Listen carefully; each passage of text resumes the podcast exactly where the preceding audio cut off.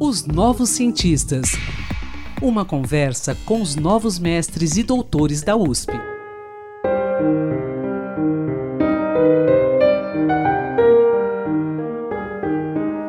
Bom dia, ouvintes da Rádio USP.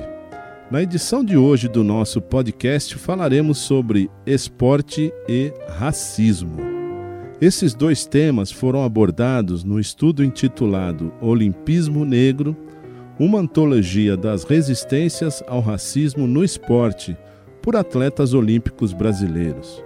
O autor da tese de doutorado é o professor de educação física Neilton de Souza Ferreira Júnior. A pesquisa foi defendida na Escola de Educação Física e Esportes da USP, sob a orientação da professora Kátia Rubio. Neilton identifica e descreve em seu estudo as formas de luta e resistência ao racismo no esporte brasileiro, por meio de narrativas e materiais bibliográficos de atletas olímpicos. Bom dia, Newton. Seja bem-vindo aos Novos Cientistas. Como é que vai? Um prazer tê-lo aqui com a gente, hein? Bom dia, Antônio. Bom dia aos ouvintes. Prazer é todo meu estar aqui. É possível identificar o racismo no esporte olímpico brasileiro? De que forma, Newton? É possível sim, de diversas formas, né? Ele está uh, é, presente, inclusive, na manutenção, né, de, de, de pessoas brancas nos espaços de poder e essas pessoas brancas associadas num, em determinado momento da história, a ditadura, por exemplo, né, tudo isso corrobora para processos de exclusão deliberada, processos de arbitrários né, de exclusão de atletas, eh, e processos de integração desses corpos negros, mas de uma integração subordinada, né, que obriga esses atletas justamente a resistir. Mais ou menos uh, essa, essas são as formas aí mais uh, principais né, de racismo identificável aí no, no esporte olímpico brasileiro. E na sua pesquisa você analisou aí a trajetória de quatro atletas, né? Quem são eles? Fala um pouco aí, muito rapidamente, da, da biografia deles. Eu falo, eu falo, de atletas do, do Alfredo Gomes, né? atleta corredor, uh, meio fundista olímpico, o primeiro atleta negro a compor uma delegação olímpica brasileira. Falo de Melania Luz, que já é dos anos 1940, é uma velocista também negra e primeira afro-brasileira a compor a delegação. É, falo é, da é, Soraya André, né, uma judoca dos anos 80, dos anos 70, 80, é, que enfrentou processos aí de, de, proibição das mulheres nos, nos, esportes de luta, e mais recentemente do uh, Diogo Silva, um taekwondista do, do século XXI, é, reconhecidamente aí um expoente da luta antirracista e pela dignidade dos atletas no esporte olímpico brasileiro.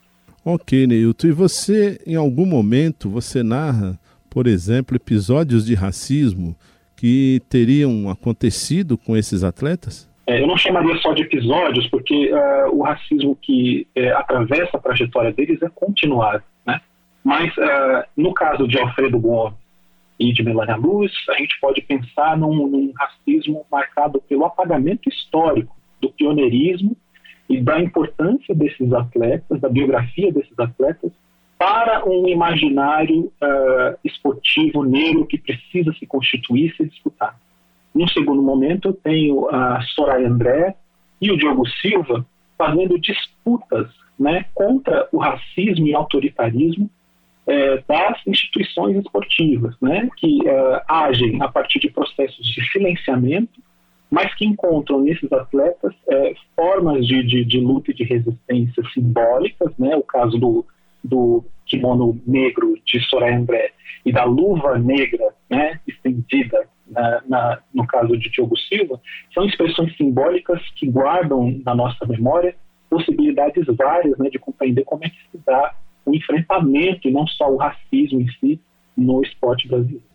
Eu quero que você também, no seu resumo, a gente teve acesso e, e verificamos aqui um termo que você usa no seu estudo, né? Antologia das Resistências. Explica isso para a gente rapidamente. A antologia, ela, ela, ela, ela marca uma tentativa de compor né, uma espécie de buquê, uma espécie de panorama que celebra não só a diversidade né, da agência, no meu caso, né, ela celebra a diversidade da agência histórica antirracista no esporte no Brasil, mas celebra, celebra as convergências desse processo, mostrando que existe, de fato, um movimento negro brasileiro no esporte olímpico e no esporte brasileiro de um modo geral, que se dá, muito infelizmente, de forma bastante dispersa, né, de, e aí a sua conexão com a ideia da diáspora, da dispersão desses negros na modernidade, e essa dispersão ela precisa ser compreendida também no seu conjunto. Daí a importância de estabelecer é, mecanismos de entender a partir de um panorama de como é que essas resistências e lutas se dão. Daí a ideia da, da antologia, né, emprestada da literatura, emprestada da poesia, das antologias. Ao mesmo tempo, também você utiliza um outro termo, o olimpismo negro. Está inclusive no, no título do seu trabalho, né? Perfeito. É, o olimpismo negro está associado a, a essas formas de agência histórica que colocam em causa valores esportivos até então celebrados de maneira abstrata, né? Respeito, é, igualdade, fraternidade, todas essas coisas é, no esporte moderno, celebradas de forma abstrata, elas são, pela agência histórica desses uh, atletas e desses corpos negros, é, colocadas no chão da história, colocadas e celebradas de modo prático. Uh, essa celebração de modo prático de valores, inclusive uh, a evocação de novos valores a partir desse, desse processo de luta contra o racismo, diz respeito a esse olimpismo negro que eu estou chamando, né, que é justamente a face material né, de um processo até então celebrado só no plano do discurso, coisa que para os atletas negros é muito mais importante do que o olimpismo oficial.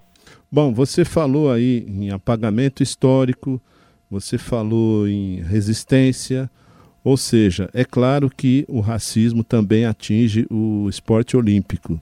Agora eu quero saber se a sua pesquisa, ela de alguma forma, ela aponta para alguma solução para que se combata esse racismo no esporte olímpico brasileiro. Sim, é, eu, eu concluo na minha tese que, que os processos de luta e resistência protagonizados pelos atletas negros, ele é um processo individual e por isso mesmo ele é insuficiente a produção de mudanças estruturais no esporte. Esse esporte moderno, notadamente marcado pelo seu racismo antinegro, pelo seu machismo, pela sua homofobia. Então, esse aspecto é, é, da individualidade da ação, embora ela seja importante na construção de um, de um, de um, de um imaginário, de um cenário simbólico, né, sobre a existência dessa luta, é, ele tem particularidades que obedecem muito às características do racismo no Brasil. Né? Então, esses atletas é, eles precisariam né, de, de, de possibilidade de despersonalizar o gesto político deles, né, através de associações, sindicatos, coletivos de atletas, a partir dos quais eles podem disputar com mais força pautas antirracistas. Né? É, a outra conclusão, e é, fechando aqui a minha fala, ela se refere à, à necessidade de colocar em causa né, esses pressupostos da superioridade uh, cultural do esporte moderno enquanto elemento civilizatório. Né? Essas, essas, essas, essa, essa, esse discurso ele é continuamente colocado em causa por ações uh, antirracistas, anti-homofobia, antimachismo no esporte e anticlassistas, né? Então, é, colocar isso em causa implica a gente celebrar é, memórias de atletas e celebrar um imaginário da resistência, da rebeldia, né, que permite com que a gente é, é, é sensibilize o nosso olhar para a necessidade de mudança do esporte. Legal, Nilton. Quero agradecer pela sua participação aqui nos Novos Cientistas. Parabéns pelo belo trabalho, hein? Agradeço muito, foi um prazer. Pesquisador, se você quiser falar sobre seu estudo, sua pesquisa, envie-nos um e-mail para ouvinte@usp.br.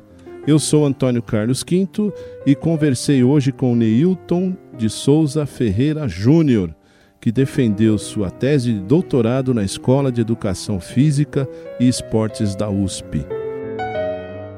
Um bom dia a todos e até a próxima edição de nosso podcast os novos cientistas. pesquisas e inovações.